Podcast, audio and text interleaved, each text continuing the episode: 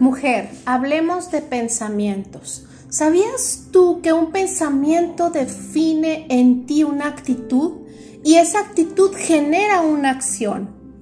Hablemos de lo que estás pensando, hablemos de lo que está definiendo tu actitud día con día. ¿A qué es a lo que te aferras, mujer?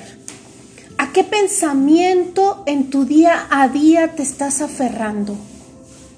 Romanos 2.15 nos dice, pues muestran por su conducta que llevan la ley escrita en el corazón. Su propia conciencia lo comprueba y sus propios pensamientos los acusarán o los defenderán. Mentalidad y actitud correcta atraen el favor de Dios. Mujer, aférrate a la vida, habla vida, perdona, ama, abraza.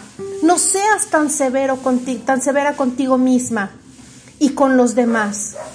Estamos para sanar las heridas, para vendar, para restaurar, pero tenemos que empezar por nosotras mismas. Un corazón herido va a herir a los demás, pero un corazón sano va a tender a sanar las heridas de los demás. Hemos sido llamadas por el Dios Altísimo para restaurar. Levántate, mujer, resplandece. Ten pensamientos de bien que generen actitudes poderosas y acciones que dejen precedentes.